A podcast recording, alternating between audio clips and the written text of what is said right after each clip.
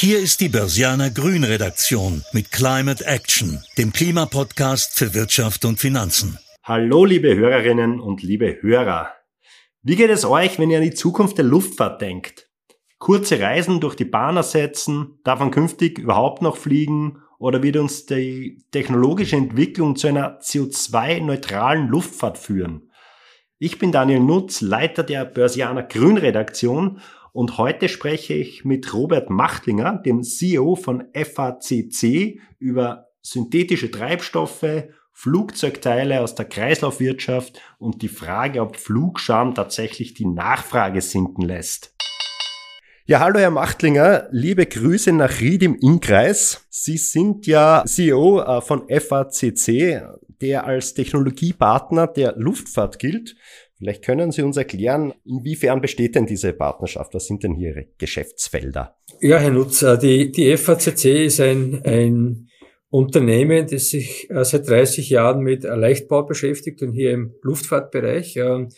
Wir sind besonders stolz, äh, dass jeder, der in der Luftfahrt einen Namen hat, ob das jetzt äh, die, die vier großen Flugzeughersteller sind wie Airbus oder Boeing, Bombardier und Embraer, aber auch Triebwerkshersteller wie Rolls-Royce und Pratt Whitney auf die Innovationen äh, der FACC aus Österreich herauszählen. Was machen wir genau? Die FACC entwickelt äh, Flugzeugkomponenten und das überall am Flugzeug, äh, ob das jetzt Tragflügelkomponenten sind oder Rumpfkomponenten sind, Steuerflächen, die das Flugzeug in der Luft steuerbar machen ob das Triebwerkskomponenten sind äh, oder auch äh, das, was der Passagier sieht, äh, Innenausstattungen, alles, was man das Passagier im Innenraum äh, fühlt und, ähm, und auch sieht, kommt äh, bei vielen Flugzeugen von der FACC. Sie haben schon gesagt, Technologie steckt fast in jedem der großen Flugzeugbauer.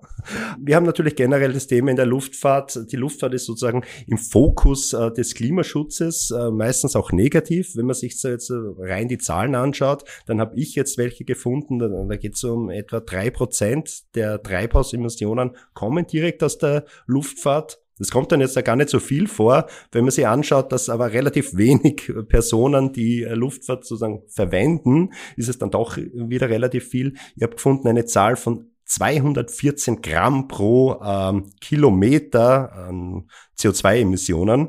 Jetzt ist es aber so, dass die Luftfahrtindustrie wie andere Industrien sich dann natürlich auch Ziele auferlegt haben, beziehungsweise sich Ziele auferlegen müssen. Und vielleicht beschreiben Sie einmal, was, worum geht's da? Was sind hier die Ziele? Sie haben sehr richtigerweise äh, gesagt. Also ganz so wenige Menschen äh, nutzen das Flugzeug nicht. Es sind äh, immerhin 4,8 äh, Milliarden Passagiere gewesen, die äh, noch im Jahr 2019 ein Flugzeug äh, für Reisezwecke verwendet hat. Die 2,7 Prozent äh, CO2-Ausstoß, den die Luftfahrt damit verursacht, der ist bekannt. Und das Ziel ist einfach ganz eindeutig von der Industrie, von den Airlines, von den Flugzeugherstellern und auch der Zulieferindustrie definiert. Bis zum Jahr 2050 will man das Fliegen technologisch so transformieren, dass es CO2-neutral äh, passieren kann. Geht das? Ja, das wird funktionieren. Äh, ein Beispiel vielleicht. Flugzeuge haben ja durchwegs eine sehr lange Einsatzdauer. Also ein Flugzeug, das man heute kauft, ähm, äh, fliegt ja je nach ähm, Flugzeuggröße zwischen 15 und 25 Jahren im, im Airline-Service. Würde man aber heute alle Flugzeuge aus dem Markt nehmen, die älter sind als acht bis zehn Jahre, dann würde sich äh, der CO2-Ausstoß schon heute um 25 Prozent automatisch reduzieren. Warum? Weil die letzte Generation von Flugzeugen wesentlich effizienter ist als äh, noch Flugzeuge aus der Vergangenheit. Also man sieht schon, ähm, Sie, Sie werben hier für Neukauf. Äh die Flugzeugindustrie ist natürlich in einen Wandel begriffen. Wir sehen es auch an den Zahlen, ich habe auch nachgelesen. Trotz nachdem die Fluggäste explodiert sind, kann man fast sagen, hat sich ja sozusagen der, der, der Treibstoffverbrauch hier moderat, sage ich mal, nach oben entwickelt. Also man sieht natürlich hier schon, dass die Technologie hier eine Rolle spielt, dass es Entwicklung gibt. Aber ich würde vorschlagen, bevor wir konkret über die Technologie und über, über mögliche Auswege sprechen, äh, machen wir ein kleines Kennenlernspielchen. Börsianer Klima World Rap. Den CO2-Fußabdruck reduziere ich? Indem ich äh, vermehrt Produkte aus der Region kaufe und auch äh, äh, die Urlaubsreisen so plane, dass die europäisch sind. Wie, wie schaut das mit dem Thema Fliegen aus? Fliegen tue ich äh, beruflich sehr viel. Ähm, äh, privat ähm, fliege ich auch, da mit meinen Flugzeugen, aber nicht so weit. Vielleicht gleich anschließend das Thema Urlaub mache ich am liebsten. Im Winter in Österreich, weil da gibt's die besten Voraussetzungen und im Sommer im äh, südeuropäischen äh, Bereich Italien, Kroatien. Diese grüne Idee hat mich inspiriert. Das geht ein bisschen in die Vergangenheit, äh, zurück in die 70er Jahre, ist innovationsgetrieben. Österreich hat es geschafft, äh, in den 70er Jahren beginnend, alle Flüsse wieder sauber zu machen, die Seen sauber zu machen, Trinkwasserqualität herzustellen und äh, den sauren Regen zu eliminieren. Gelingt uns jetzt hinsichtlich der Klimakrise auch? Äh, bin ich hundertprozentig davon überzeugt. Mein größter Öko-Irrtum war. Gab es bis jetzt keinen. Gut, lassen Sie uns zum Thema CO2-Einsparen kommen. Ich habe mir jetzt grob angeschaut, woran die äh, Luftfahrtindustrie unter anderem auch Ihr Unternehmen da arbeitet. Ähm, ich bin da zum Beispiel auf das Thema sparsamere Antriebe gekommen. Können Sie vielleicht äh, kurz ausführen, was, worum geht's da? Wo kann man hier sozusagen gewinnen? Punkt A, da ist schon irrsinnig viel passiert bei sparsamen Antrieben. Um auch nochmal Zahlen zu nennen, äh, die vielleicht ganz interessant sind. Der Treibstoffverbrauch pro Flugpassagier äh, und Kilometer hat sich in den letzten 40 Jahren um 80 Prozent reduziert. Da ist viel passiert im Bereich der Triebwerkstechnologie. Da ist auch viel passiert im Bereich der Aerodynamik und der leichteren Flugzeuge. Äh, in die Zukunft schauend, äh, wohin geht die Reise. Schon erwähnt jetzt, äh, Flugzeuge, die man heute kaufen kann, ähm, sind wiederum um 25 Prozent treibstoffeffizienter wie die Flugzeuge der letzten Generation. Wohin wird man sich entwickelt? In der Luftfahrt ganz wesentlich synthetische Treibstoffe, sprich weg von fossilen Treibstoffen hin zu synthetischen Treibstoffen. Ähm, man kann Flugzeugtriebwerke heute äh, und in den nächsten Jahren zu einem Großteil mit diesen synthetischen Treibstoffen äh, betreiben. Und das wird im Wesentlichen auch, auch der Hauptangriffspunkt sein, ähm, das CO2-neutrale Fliegen in den nächsten 20 Jahren auch aktiv umzusetzen. Mhm. Ich habe da ein bisschen reingelesen bei diesen äh, alternativen Treibstoffen. Da geht es ja irgendwie darum, das fängt an bei, dass man irgendwie Öle äh, verwendet, bis hin zu regenerativen Energien und Kohlendioxid. Ich habe dann auch gelesen, es ist noch unglaublich teuer im Moment. Ja, Können Sie vielleicht also ein bisschen einschätzen, wo auf diesem Weg stehen wir da und wann haben wir da vielleicht eine Marktreife? Ja, scheitert heute nicht an der, an der Technologie an und für sich. Es gibt verschiedene Technologien. Also Sie haben schon zwei erwähnt. Es gibt in Summe äh, zwischen drei und fünf äh, vielversprechende äh, Technologien. Der erste wesentliche Meilenstein wird der sein, man muss sich auf ein Produkt, auf einen Standard einigen weltweit, weil man die drei bis fünf derzeit verschiedenen möglichen Technologien untereinander nicht äh, unbedingt austauschbar sind. Das ist der erste, äh, der erste Punkt, äh, der zu geschehen hat.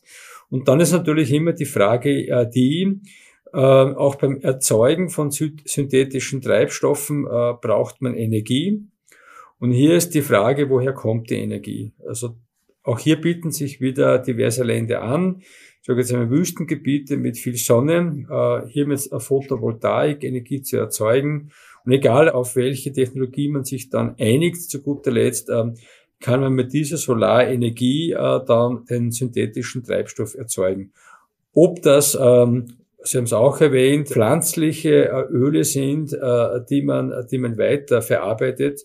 Da weiß ich aus der Industrie 1, das möchte man nicht machen. Also es ist nicht das Ziel, ähm, äh, die Nahrungskette dazu verwenden, um Flugtreibstoffe zu, äh, äh, zu äh, erzeugen. Der Weg geht eher, schädliches CO2 aus der Atmosphäre zu entziehen, das umzuwandeln äh, und in Treibstoff zu verwandeln. Also dort geht die Reise hin. Mhm. Wahrscheinlich. Das klingt ja sehr äh, vernünftig. Äh, Sie haben auch angesprochen, es gibt da so ein bisschen einen Wettkampf, also formuliere ich es jetzt mit der Technologien. Was wird denn die Entscheidung hier bringen? Stehen hier gewisse Nationen auch dahinter oder wie kann man sich das vorstellen? Also primär drängt derzeit ganz massiv äh, die Airline-Industrie ähm, äh, hier äh, zu forschen, äh, auch in Verbindung mit den Triebwerksherstellern, weil die Thematik des klimaneutralen Fliegens ganz einfach eine ganz wichtige ist. Also treiben tun äh, die, äh, die Anbieter Airlines, um hier, um hier Fortschritte zu, zu, zu erzielen. Ja, und Länder, die sich jetzt besonders hervortun, ähm, das ist sicherlich äh, der europäische Kontinent, ganz stark in Verbindung natürlich mit dem Green Deal, aber auch nicht zu unterschätzen natürlich die, äh, die nordamerikanischen Staaten. Also äh, auch dort gewaltige Investitionen und Forschungsgelder, die freigemacht werden, um sich genau für diese Technologie oder diese Transformation vorzubereiten. Sie, Sie haben einen chinesischen Eigentümer. Wie, wie, wie schaut es in China aus diesbezüglich? Ähnlich ähm, äh, agil und interessiert.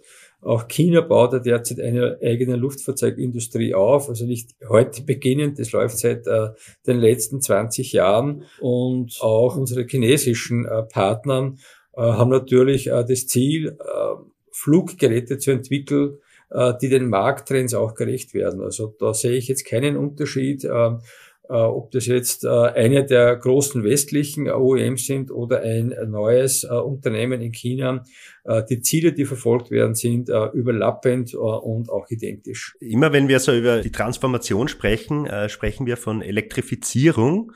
Jetzt kommt das Thema auch in der Luftfahrt vor. Ich war so am ersten, ja, im ersten Augenblick ist man vielleicht als Outsider so ein bisschen verwundert. Wie, wie sieht denn die Elektrifizierung der Luftfahrt aus?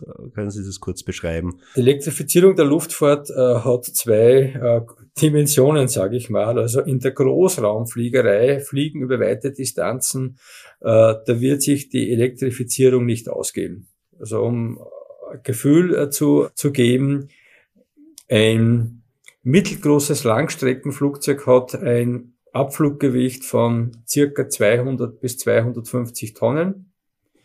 Ähm, das trägt dann knappe 300 Passagiere über ein paar tausend Kilometer von A nach B.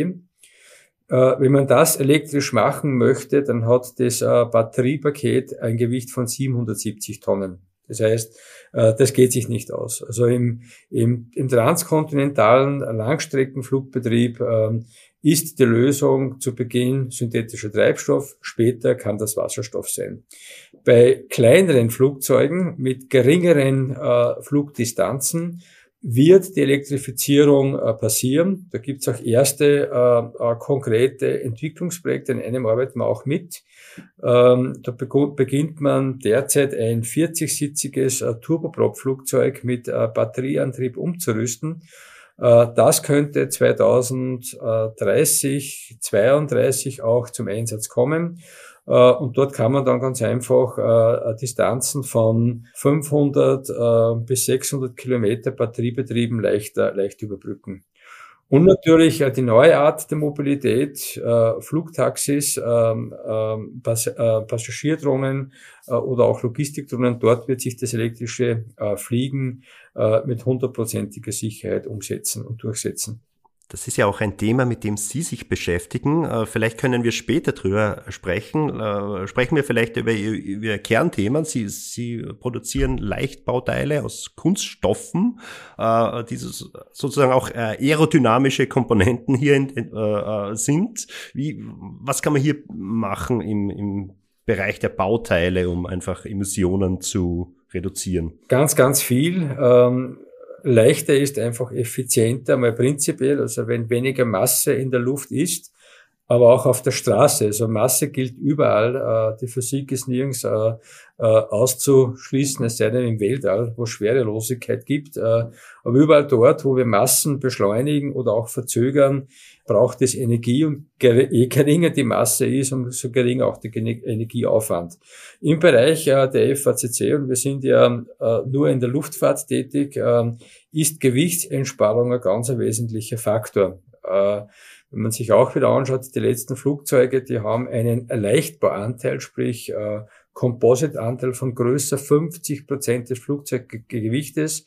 Und wenn man ganz einfach äh, ähm, äh, Gewicht reduziert, reduziert sich auch der Treibstoffverbrauch und somit auch die Emissionen.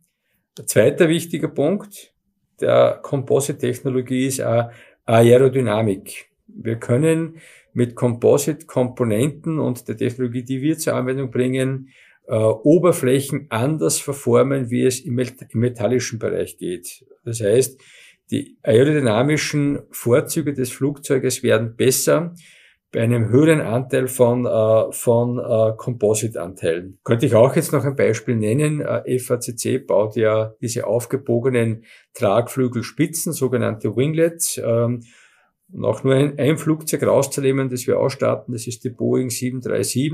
Wir machen das auch auf der Airbus A320 und anderen äh, Flugzeugen. Aber nur auf der Boeing 737 äh, die letzten 20 Jahre äh, hat diese FACC Winglet Technologie zu einer Treibstoffeinsparung von 60 Milliarden Liter äh, gesorgt. Also doch sehr wesentlich. Mhm. Einsparung ist ja auch ein Thema, mit dem ich mich beschäftige. Vor allem seitdem ich jetzt für die Redaktion des Börsianer Grün verantwortlich zeichne. Ich muss zugeben, ich habe jetzt also was ähnliches wie Flugscham. Ich versuche sozusagen alle Geschäftsreisen, die mit dem Zug abwickelbar sind, äh, auch mit dem Zug zu machen und hier Flüge zu vermeiden. Ja, Wir kennen das Thema vor allem auch bei jungen Menschen. Ne? Also mein fliegt nicht mehr das Wochenende nach Mailand zum Kaffee trinken, sage ich jetzt mal überspitzt. Äh, wie sehen Sie eigentlich diese, diese Entwicklung? Äh, und wie, vor allem, wie beeinflusst das jetzt auch die Luftfahrt, dass, dass hier doch so ein, ich sage mal, ein sozialer Wandel passiert, der bis in die Geschäftsreisen jetzt da reingeht? Also ich, ich sehe das nicht, was Sie erwähnen. Also die Flug, die Flieger sind voll. Ähm, auch die Flieger in die ähm, schönen Wochenenddestinationen. Auch hier, glaube ich, gibt's ähm, äh, gibt's ein Klischee, was heißt, naja, die Kurzstreckenflugzeuge sind äh, oder Flüge sind die schädlichste.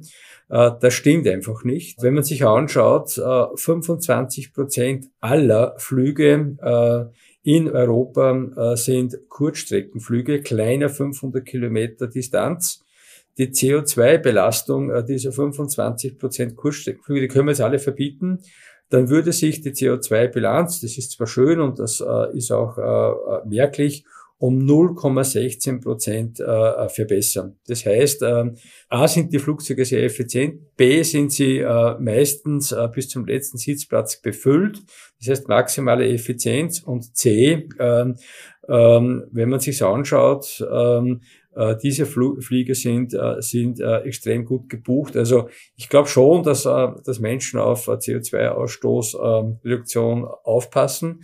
Weltweit sehe ich den Trend des Flugschams derzeit nicht. Okay, ich verstehe natürlich jetzt Ihre Position und äh, sozusagen auch das Argument, dass man sagt, das ist sozusagen auch äh, nicht der Rede wert. Äh, jetzt probiere ich es andersrum. Ich habe jetzt da, glaube ich, gestern in einem deutschen Manager-Magazin gelesen, dass die Geschäftsreisen, die sind ja eingebrochen na, und man weiß jetzt nicht, wie sie sich weiterentwickeln.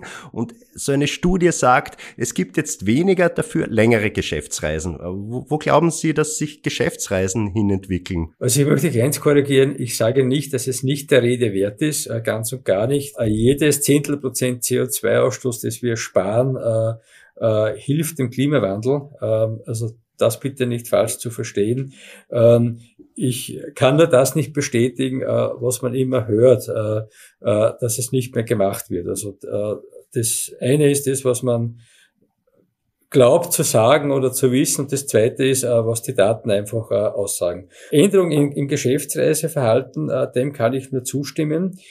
Geschäftsreisen von einem Teil Europas zum anderen für einen Zwei-Stunden-Termin in Paris oder London, die finden in dieser Art und Weise heute so nicht mehr statt. Also über die neuen Kommunikationsmethodiken, die uns angelernt wurden über die letzte Krise, macht man solche Gespräche heute digital und das funktioniert hervorragend. Ähm, äh, das wird sich auch nicht mehr ändern. Also ich glaube, äh, äh, das spielt auch der Lebensqualität entgegen, weil für zwei Stunden ans andere Ende von Europa zu fliegen, ist ja nicht so, ähm, dass das nur Vergnügen ist. Das stimmt allerdings. Die, die wesentlichen und substanziellen Dienstreisen, wo es um äh, große Geschäfte geht, wo es um große Anbahnungen geht, wo es um Transaktionen geht, äh, die macht man äh, persönlich. Äh, und auch hier gebe ich Ihnen recht. Ähm, äh, Reisen werden dann zusammengelegt oder man versucht sie zu, äh, zu koordinieren. nicht dreimal im Monat nach Amerika zu reisen für jeweils 1,5 Tage Termine, sondern einmal zu fliegen, äh, eine Woche voll zu blockieren, ähm, äh, dort die Geschäfte abzuwickeln und dann zurückzufliegen. Also das kann ich bestätigen, äh, das versuchen auch wir. Das machen Sie auch jetzt. Das machen wir auch, zum einen, weil es praktisch ist, zum zweiten, weil die Flugkosten signifikant gestiegen sind. Also ein Flug interkontinental kostet heute um 40 Prozent mehr wie, ein, wie der gleiche Flug vor Covid-19. Mhm. Der Preis wird auch dort bleiben, oder? Äh, Angebot und Markt äh, äh, und Preise regeln sich in der Regel selber. Derzeit sind die Preise hoch äh, ähm, und äh, bei Weitem höher wie noch vor, wie gesagt, drei Jahren. Mhm. Ich würde vorschlagen, äh, bevor wir ein bisschen über Ihre Technologien sprechen, machen wir doch noch ein zweites Kennenlernspiel. Grüner Renner oder Penner? Verreisen mit dem Nachtzug. Renner dann, wenn es äh, terminlich geht, äh, für mich somit nur in der Freizeit. Heikles Thema, Tempolimits auf der Autobahn. Renner, weil wir es schon haben in Österreich und so belassen werden soll, wie es ist. Mhm. Also äh, keine Reduktion auf, äh, in Italien haben sie 110, glaube ich, oder? Äh, kann sein, ja. Ja, Sie fahren aber lieber, also wir bleiben bei 130 Ihrer Meinung nach. Ist, glaube ich, eine, eine, eine, eine effiziente Geschwindigkeit, ein guter Kompromiss zwischen Vorankommen und doch noch effizient sein. Höhere CO2-Preise, also meine ich eigentlich eine CO2-Steuer, eine höhere? Für mich ein Penner, äh, weil es äh, den Umweltschutz äh, äh, für jene äh, Industrien oder, oder Märkte ähm, äh, erschwert. Das heißt, äh, ich glaube, CO2-Ausstoß ähm, muss man innovativ angehen äh, und nicht über CO2-Bepreisung. Der EU Green Deal ist ein Renner ähm, weil viel gemacht wird, es zum Umdenken ähm, äh, geführt hat und auch für die FACC gewaltige Potenziale bietet. Herr Machtlinger, Stichwort Investor Relations. Sie haben ja, glaube ich, wenn die Zahlen, die ich recherchiert habe, stimmen, so um die äh, 44 Prozent Streubesitz. Inwiefern spielen denn eigentlich in so Investorengesprächen äh, ja, Nachhaltigkeitsthemen bei Ihnen eine Rolle? Eine immens große. Es gibt große Investoren, äh, die ohne äh, ESG-Compliance ähm, äh, die Werte nicht mehr kaufen dürfen. Das heißt, Sustainability, Nachhaltigkeit in allen Bereichen, in allen ESG-Bereichen ist ein Muss. Ähm, ist für die FCC auch nichts Neues, ähm, dem wir uns annehmen, seitdem es die Requirements gibt aber ist ähm, ein vordergründiges Thema mittlerweile. Mir ist jetzt auch aufgefallen, äh, wo ich mir so ein bisschen Ihr Unternehmen angeschaut habe, ein, ist vielleicht mehr ein rechtliches Thema. Sie haben ein Werk in Kasan. Wie steht es um das jetzt im Moment? Na, wir haben kein Werk in Kasan. Wir okay. hatten äh, in Kasan eine Kooperation gehabt mit einem Kunden. Ähm, diese Kooperation gibt es seit fünf Jahren oder länger schon nicht mehr. Ähm, und jetzt im Bereich Russlandsaktionen ähm, ähm, FACC hatte ein Umsatzvolumen von knapp einem Prozent äh, im russischen Raum. Ähm, der ist eingestellt und wird auch nicht zurückkommen. Mhm. Ist verschmerzbar demnach. Äh, war für uns äh, äh, ein, ein Non-Event. Äh, äh, wenn man jetzt nur äh, die, die Absatzmärkte anschaut, vom Geschehen her natürlich nicht. Größte Absatzmärkte sind Europa und Nordamerika. Mhm. Sie, Sie haben ja auch mit, mit Boeing und Airbus zwei äh, zentrale Auftraggeber ja, hier. Absolut. Also der größte, der größte äh, Einzelkunde derzeit ist bei uns äh, äh, Airbus. Also an Airbus liefern wir derzeit äh, circa 60 Prozent unseres Umsatzvolumens. Äh, die restlichen 40 Prozent verteilen sich auf die anderen Märkte, Boeing, äh, Bombardier, Embraer. Äh, und ähm, ein Teil, das sind derzeit äh, um die fünf Prozent des Umsatzes, äh, wird an einen Kunden, der im chinesischen Raum sitzt, geliefert. Lassen Sie uns vielleicht noch ein bisschen über Technologien sprechen, über nachhaltige Technologien, woran Sie gerade arbeiten. Was sind da zentrale Projekte und mit welchen Sie wickeln ja Projekte auch immer mit Partnern ab? Was sind, was sind da konkret wichtige Partner? Also wir, wir schauen derzeit mit all unseren Partnern, und das ist Upstream und Downstream, Upstream natürlich unsere Kunden. Wir versuchen hier möglichst eng äh, in Abstimmung mit unseren äh, OEMs äh, die, die Trends der Zukunft äh, zu bewerten und uns dorthin zu entwickeln. Und Downstream, äh, das sind äh, Universitäten, das sind Forschungseinrichtungen in Österreich, in Europa, aber auch in den Vereinigten Staaten, wo wir ganz einfach Innovation, äh, die es dort gibt, auch reinholen ins, äh, ins eigene Unternehmen. Woran arbeiten wir derzeit ganz massiv und das muss man auch verstehen. Wir entwickeln heute die Technologien, die die, die, die Industrie in den nächsten fünf bis zehn Jahren braucht. Also wir schauen da relativ weit nach vorne. Äh, und worum geht's? Ähm, weiteres Reduzieren des Gewichtes, Verbessern der Aerodynamik. Und ein ganz wichtiges Thema ist äh, der CO2-Footprint äh, vom Rohstoff über die Produkterzeugung, über den äh, Lifecycle im Betrieb äh, der Komponente bis hin zur Wiederverwertung. Und bei der Wiederverwertung also ein wesentliches Thema äh, der Materialkreislauf.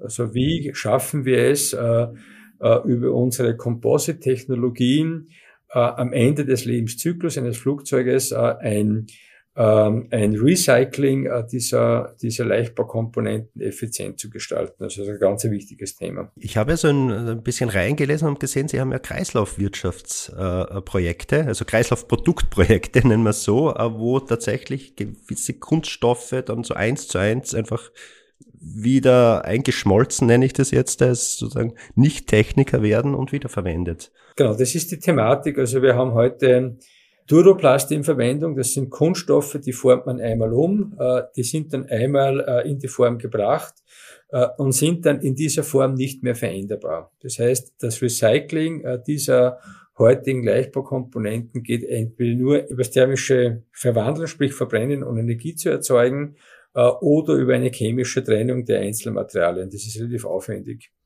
Bei den neuen Technologien, sogenannte Thermoplaste, die werden verformt, die sind dann hart und bei Zuführung von Wärme kann man, kann man die wieder äh, neu verformen. Man kann das auch relativ leicht zerhacken und, äh, und neue Produkte daraus machen. Also dort geht die Reise hin, ganz wichtig für uns. Damit einhergehend aber auch ähm, der, der Produktionsprozess selber. Also wir haben uns das Ziel gesetzt, die FACC bis zum Jahr 2040 ähm, ein absolut CO2-freies äh, Unternehmen zu sein. Das heißt, alle Energie, die wir brauchen zum Erzeugen unserer Komponenten, kommen entweder aus Geothermie, aus Photovoltaik, aus Wind oder aus Biomasse. Da sind wir ganz gut unterwegs. Also wir haben die letzten äh, 15 Jahre die Abhängigkeit von fossilen Treibstoffen von 100 Prozent auf 18 reduziert.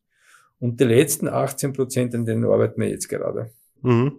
Ich meine, spielt dann bei Ihnen jetzt auch das Thema äh, Zertifikate rein oder ist das jetzt dann, also brauchen Sie Zertifikate oder schaffen Sie es jetzt in der Produktion, dass Sie dann tatsächlich? Nein, wir sind zertifikatfrei. Also äh, die, die Energiemenge, die wir brauchen, ist im Vergleich zu anderen Industrien sehr geringe. Also wir sind beim Fertigungsprozess äh, auch um ein Gefühl zu entwickeln, äh, die Energiekosten des Konzerns äh, äh, liegen bei uns in etwa bei 1,5 Prozent des Umsatzes. Also nicht vergleichbar mit äh, der metallischen Industrie oder anderen chemischen Industrien zum Beispiel. Da sind die Werte viel höher. Aber weil wir eingangs drüber gesprochen haben, für die gesamte Luftfahrt gilt, glaube ich, schon noch, dass Zertifikate hier auch 2040, 2050 eine Rolle spielen werden, oder? Äh, absolut, ja. das, das, das ist so. Also in der Luftfahrt muss man auch sagen, das Produkt selber in der Erzeugung äh, erzeugt es vom Rohstoff bis zum fertigen Produkt 10% des CO2-Footprints im Betrieb, also wenn, äh, wenn unsere Komponenten auf dem Flugzeug montiert sind,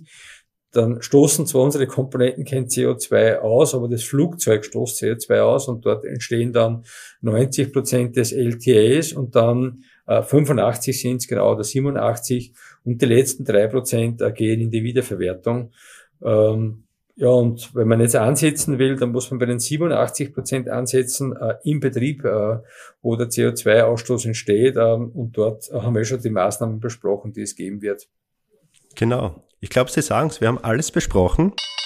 Das Fazit. Die grüne Rendite. Um in den nächsten 20 Jahren CO2-neutral zu werden, spielen synthetische Treibstoffe in der Luftfahrt eine entscheidende Rolle. Deshalb, weil sie einfach in alle jetzt verfügbaren Treibwerke hineingehen.